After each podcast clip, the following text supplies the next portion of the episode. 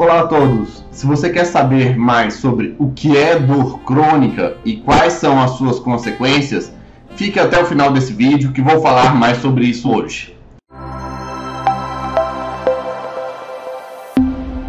Olá, meu nome é Dr. William Rezende do Carmo, sou médico neurologista, fundador da clínica Regenerate e no meu canal falo sobre dor, sono, Parkinson, emoções, neurologia geral e temos também o Neuronews no qual eu trago as últimas novidades do mundo da neurologia para você. Se você não quiser ficar de fora e não quiser perder nenhuma novidade, se inscreva no canal e clique no sininho. Assim vai receber a notificação de novos vídeos e não vai perder nenhuma novidade. A dor crônica e as suas consequências. Primeiro, vamos saber o que é uma dor crônica. Para a Organização Mundial de Saúde, uma dor crônica é quando uma dor persiste mesmo após a recuperação do tecido biológico que foi danificado. Isso acontece geralmente após três meses. Então, normalmente, quando uma pessoa tem alguma dor que persiste por mais de três meses, ela é considerada uma dor crônica. E existem várias patologias que geram dor crônica e são comuns na humanidade como por exemplo, o câncer gera dor crônica e o próprio tratamento do câncer também pode gerar dor crônica. A fibromialgia, as dores na região de coluna, como na lombar ou na cervical, a enxaqueca, artroses várias, dores neuropáticas como a neuropatia diabética ou a neuralgia pós-herpética ou também a neuralgia do trigêmeo. E todas essas dores, elas são frequentes. Num estudo, 30% da população mundial sofre de alguma dor crônica. Lógico que essa dor crônica de, de 30% da população pode ser desde um grau leve, moderado ou elevado. E tudo isso gera consequências em aspectos biológicos, psíquicos, sociais e econômicos. Antes da gente começar a falar mais sobre as consequências da dor crônica, eu vou fazer umas ponderações sobre o que é dor mesmo, para que as pessoas entendam mais. A dor é um fenômeno invisível. Outras pessoas dificilmente vão ver algo exteriorizado de uma pessoa que está sentindo com dor. Em raros casos, quando a pessoa está fazendo um rosto ou expressão de muita dor, está gritando, ah! ou de que está tendo muito sofrimento, chorando, ou de que tem uma pele que muda a cor, fica arroxeado, ou fica branco, ou fica inchado. São poucos os casos no qual uma pessoa possui uma dor crônica que tem sinais físicos e visíveis para outra pessoa ver que ela está com dor. Isso dificulta muito o entendimento de outras pessoas de que aquela pessoa está com uma dor crônica, pois justo pela definição da dor crônica é quando a dor persiste mesmo após a recuperação do tecido biológico que foi previamente danificado. Então, isso dá um problema de empatia muito grande pois todo mundo tem empatia quando alguém está todo quebrado de um acidente e está com dor. Ou se a pessoa está com câncer, que está saindo um brocotoma aqui dela e está com dor. Mas se a pessoa ela não tem nenhum dano visível, dificilmente outras pessoas têm capacidade imediata de empatia pela outra pessoa que tem dor crônica. Para entender a dor, nós classificamos ela em alguns níveis, em dor leve, moderada e intensa, e utilizamos a escala visual analógica de dor. Nessa escala, ela vai de 1 a 10, sendo que de 1 a 3 é dor leve, de 4 a 7 é dor moderada, de 8 a 10 é uma dor grave ou severa. Na prática, o paciente vai entender que uma dor leve é uma que não afeta as atividades diárias da pessoa, nem o trabalho da pessoa, nem o lazer da pessoa. Uma dor moderada é que a pessoa consegue trabalhar, consegue fazer as coisas do dia a dia, mas tem prejuízos faz de maneira mais lenta ou prejudicada. E uma dor grave é quando a pessoa fica incapacitada de trabalhar ou fazer atividades. Um dos grandes problemas de quem tem dor crônica é a solidão, pois outras pessoas não conseguem ter empatia pela dor dela porque não tem uma coisa visível para que outras pessoas vejam algo que faça remeter e explicar no cérebro delas que a outra pessoa está tendo dor. Uma pessoa que tem enxaqueca, ela não tem nada visível. Uma pessoa que tem fibromialgia não tem nada que possa mostrar para outra pessoa que ela está com dor. E isso faz que 70% da população que não tem dor, que é a grande maior parte das pessoas, 70% tem, 30% tem dor crônica, não consiga entender de imediato o porquê uma pessoa que aparentemente está inteira está constantemente queixando de dor. E aí por isso vem frases famigeradas como: "Ah, isso é frescura. Ah, você tem que ser forte. Ah, deixa de ser fraco. Ah, é, vai caçar serviço ou qualquer coisa do tipo com, que vai denegrir e diminuir a pessoa que possui dor crônica. E isso causa mais outra dor, causa solidão, causa é, vergonha na pessoa que está tendo uma dor crônica. E também as pessoas que têm dor crônica, elas têm que fazer um exercício de paciência e de empatia para entender que as outras pessoas não entendem, elas não têm a experiência, elas não sabem, elas não convivem com o que é a dor crônica e por isso acabam não entendendo o ponto de vista delas.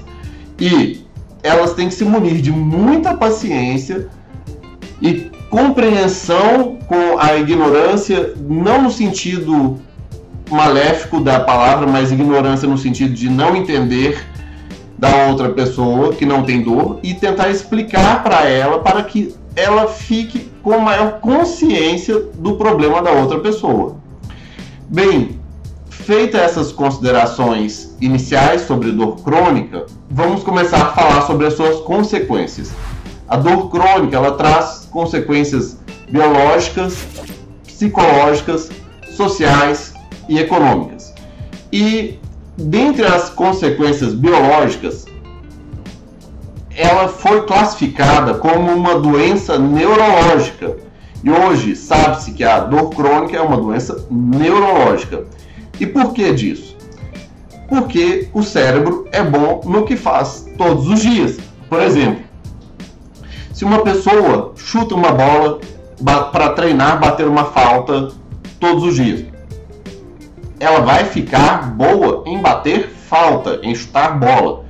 Se uma pessoa treina cálculos matemáticos todos os dias, o cérebro dessa pessoa vai ficar bom em fazer cálculos matemáticos.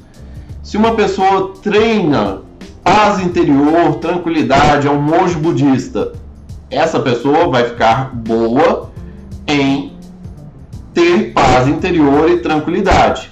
Se uma pessoa treina percepção de cheiros, cafés, vinhos, todos os dias, esse cérebro vai ficar bom em percepção de cheiros. Se um cérebro percebe dor todos os dias, ele fica bom em perceber dor todos os dias. E essa é a base de explicação do porquê o cérebro de uma pessoa que sente dor todos os dias, ele é diferente do de outras pessoas. Isso foi comprovado através de exames de ressonância magnética funcional, na qual foram realizados estudos funcionais do cérebro de pessoas que não possuem dor crônica e de pessoas que possuem dor crônica. E mostraram que as pessoas que possuem dor crônica têm uma menor ativação de áreas do cérebro de inibição de percepção de dor. Porque nós temos uma área específica do cérebro para inibir percepção de dor. igual temos áreas do cérebro para ter a percepção de dor. E quem tem dor crônica tem também mais ativada a área de percepção de dor. Ou seja, ambas as coisas estão alteradas.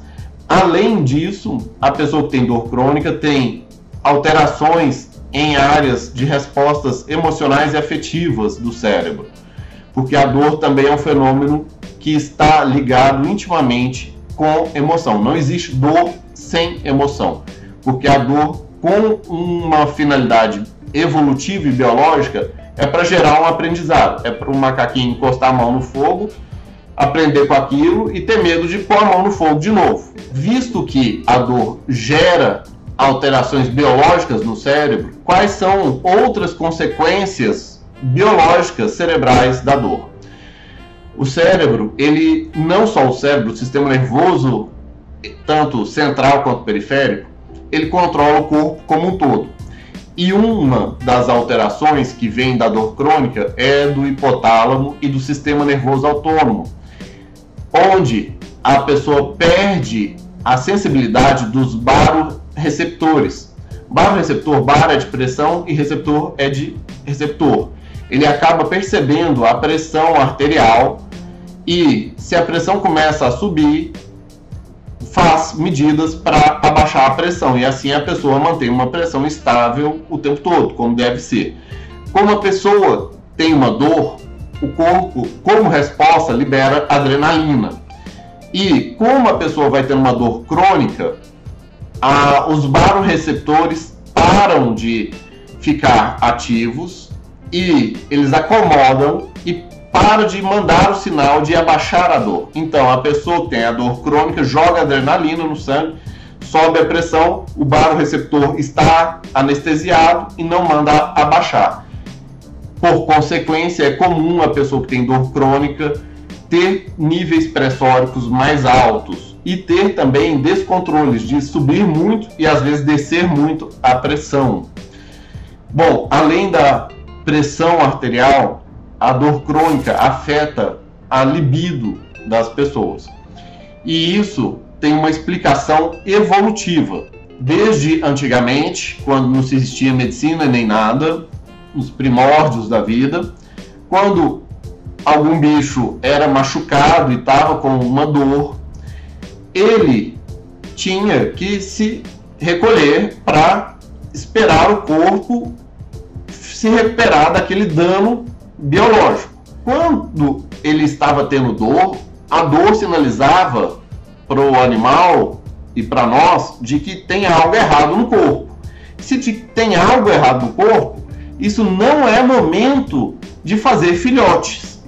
Então, automaticamente, aqueles animais que quando estavam com dor e não fizeram filhotes, eles tinham mais chance de sobreviver, para que em outro momento sem dor tivesse filhote e conseguisse proteger o filhote. Porque senão, um animal que cruzasse e ficasse prenha e estava com dor e viesse um outro predador, ela iria morrer e não deixava filhotes. Então, assim, os animais que não tinham filhotes ou não buscavam parceiros sexuais durante um período de dor crônica, tinham mais chances de sobreviver numa selva no antigamente. E por isso é uma resposta biológica de quem tem dor crônica subir o cortisol e cair a testosterona e cair a libido. E isso é extremamente comum em todas as pessoas que têm dor crônica, em ter uma disfunção sexual. Outra disfunção é a do sono, a pessoa que tem dor crônica tem disfunção do sono. Em estudos mostram que de 60 a 90% das pessoas que são portadoras de dor crônica têm alguma desregulação, uma disfunção do sono, algum distúrbio do sono, desde insônia ou despertar precoce, ou sono fragmentado, ou sono superficial, ou simplesmente um sono não restaurador. E isso faz que a pessoa fique mais cansada, fique ainda com a dor pior ainda. Outra consequência biológica da dor é a memória. E, como eu disse, a dor ela é um fenômeno emocional também. A dor não é apenas a sinalização de um fio que vai para o cérebro e manda o sinal de dor para a região de dor do cérebro. Não. Ela sempre vai enviar sinalização de também daquele sinal para o sistema límbico, que é o sistema emocional. E o sistema emocional está ligado com o hipocampo. E o hipocampo é a região do cérebro que processa as memórias, especialmente a memória de curto prazo. E quando uma pessoa tem dor crônica, ela tem tendência a ter problemas de memória. Ela fica afetada em dois aspectos. Um, primeiro, que ela dificilmente consegue prestar atenção em outras coisas que estão ao redor dela, porque a dor está tirando a atenção dela o tempo todo. A dor está chamando a atenção da pessoa o tempo todo. E se ela não presta atenção em primeiro instante, ela não vai lembrar daquilo da qual ela não prestou atenção.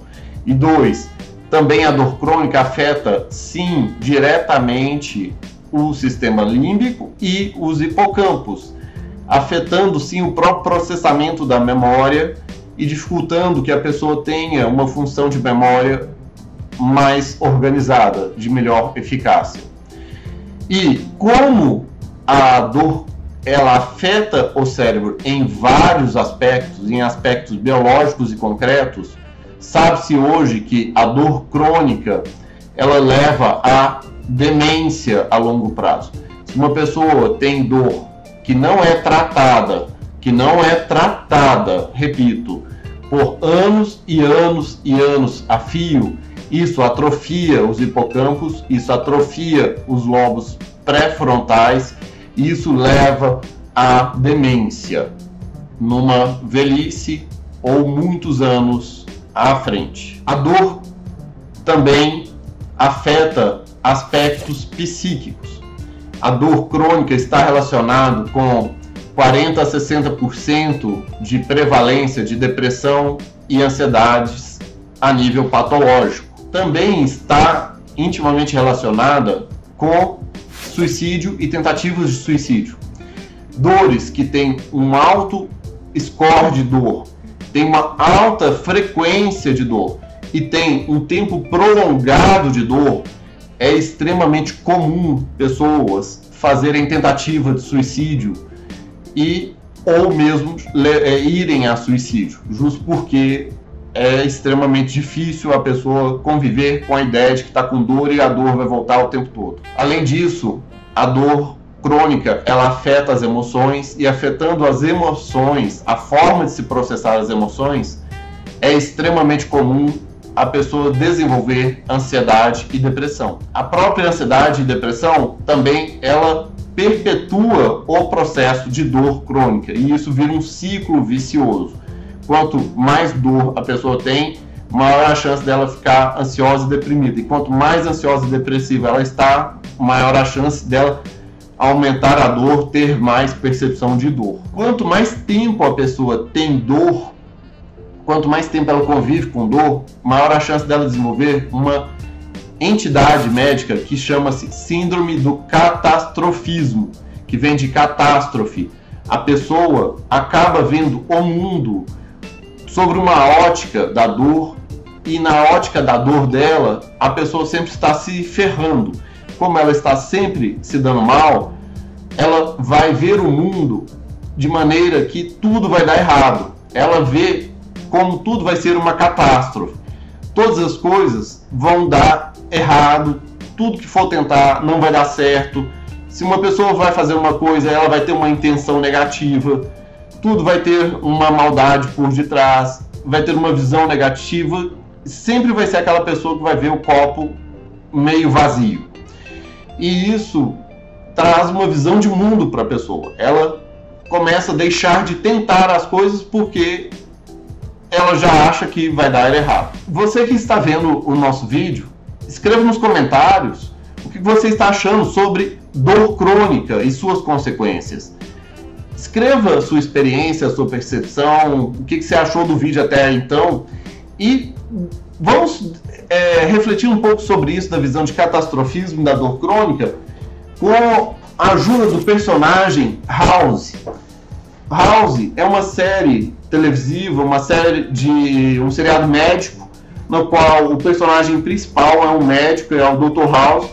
Ele é um portador de dor crônica, teve uma embolia arterial na perna, na coxa, e isso tinha que levar uma decisão ou de amputar a perna ou de fazer uma cirurgia de retirada de todo o tecido muscular que já estava morto naquele momento. Foi o que foi feito. Eles salvaram a perna dele, mas tiraram o tecido que estava morto e ele ficou com uma sequela que é uma dor crônica.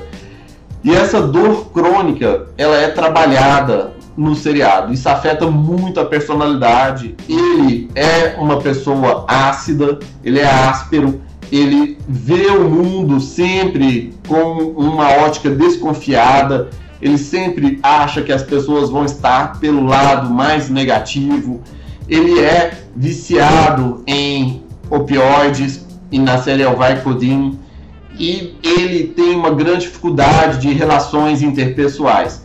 O trabalho sobre a questão da dor crônica na série é fenomenal. E bem, isso acontece no dia a dia. No dia a dia, por exemplo, pessoas que têm também dor crônica acabam desenvolvendo uma personalidade de evitação. Como elas acabam sempre vendo que as coisas vão dar errado, como elas têm pouca empatia das outras pessoas no dia a dia, como elas têm que se ocupar para cuidar da dor dela, elas acabam desenvolvendo uma personalidade de evitar qualquer coisa. Qualquer coisa que possa sair um pouco da zona de conforto delas, elas começam a evitar. Aí evitam experiências novas, elas evitam conflitos, elas evitam até mesmo se defender.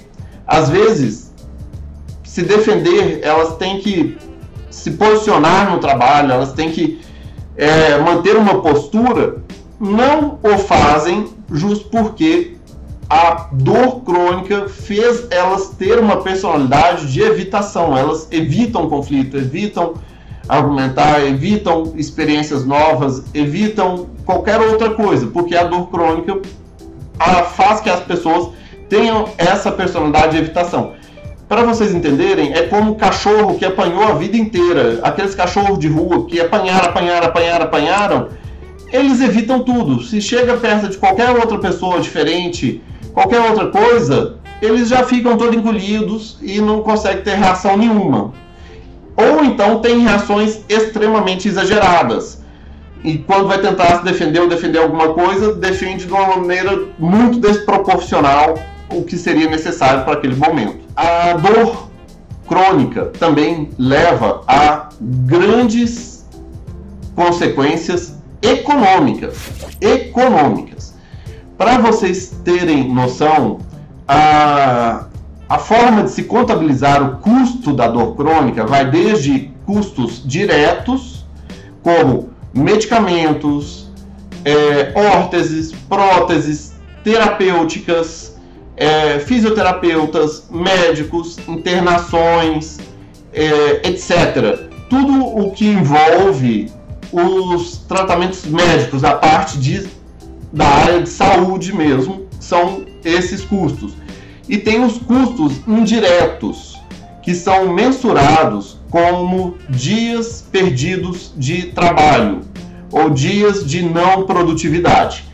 Isso é possível mensurar. E em cima desse, desses dois parâmetros que é realizado o cálculo do custo da dor crônica. Mas não são somente estes parâmetros que devem ser levados em conta. Quem tem dor crônica, a pessoa tem outros prejuízos que não são mensuráveis. Pelo menos não existe metodologia ainda. Como, por exemplo, o da pessoa não ter igualdade de competição. Uma mulher que sofre de fibromialgia e que tem enxaqueca, ela não consegue ter a mesma capacidade de produtividade e de entrega do que uma outra pessoa no mesmo cargo que ela que está disputando uma vaga de superior, uma promoção ou pessoas que têm que performar por vendas ou por execução, se elas não têm a mesma igualdade que nem uma pessoa que não tem dor crônica, ela consegue produzir muito mais, ela consegue ter uma capacidade de entrega muito maior do que a outra pessoa que está trabalhando, mas tem dor crônica. E isso não é possível mensurar. E isso leva a pessoa que tem dor crônica a ter prejuízo. Por exemplo, se a pessoa tem que ganhar o dinheiro dela em cima das vendas dela, e se ela vende menos porque ela está com dor, ela ganha menos. Só para fazer esse parênteses para entender que esse cálculo, esses números que eu vou mostrar, são apenas da parte mensurável, que é o, o custo direto, que é o da área da saúde, e o custo indireto, que seriam dos dias perdidos de trabalho. A dor crônica, ela chega a ser responsável por 0,42% de um PIB de um país. Esse estudo foi mostrado em cima do custo da dor crônica no Chile, mas tem vários outros estudos mostrando números similares da dor crônica em cima da economia de um país. Esse número não é pequeno. Esse número não é pequeno. 0,42% de um PIB de um país isso é muita coisa. Só para colocar em níveis de dimensionamento, em níveis de proporção, entendam que o PIB do setor de transportes do Brasil, setor de transportes, setor de transportes envolve toda a indústria, toda a indústria da aeronáutica, desde quem produz, desde das empresas aéreas que vendem passagens, do, desde fretes aéreos, desde táxi aéreo, desde é, carros, a indústria automobilística, caminhões, transportes, fretes, trens, ferrovias, hidrovias, navios, toda essa indústria de transportes, ela é responsável por 4% do PIB de um país. 4% do PIB de um país é da indústrias de transporte e logística. E a dor crônica é 0,42%. Ela é 10 vezes menor do que isso. Isso é imenso, isso é imenso. Isso não é pouca coisa, tá? Para se ter mais ideia de dimensionamento, tem alguns links abaixo do vídeo e no artigo que falam sobre a dor crônica e a, o seu aspecto econômico. E bem, tem um aspecto social da dor crônica.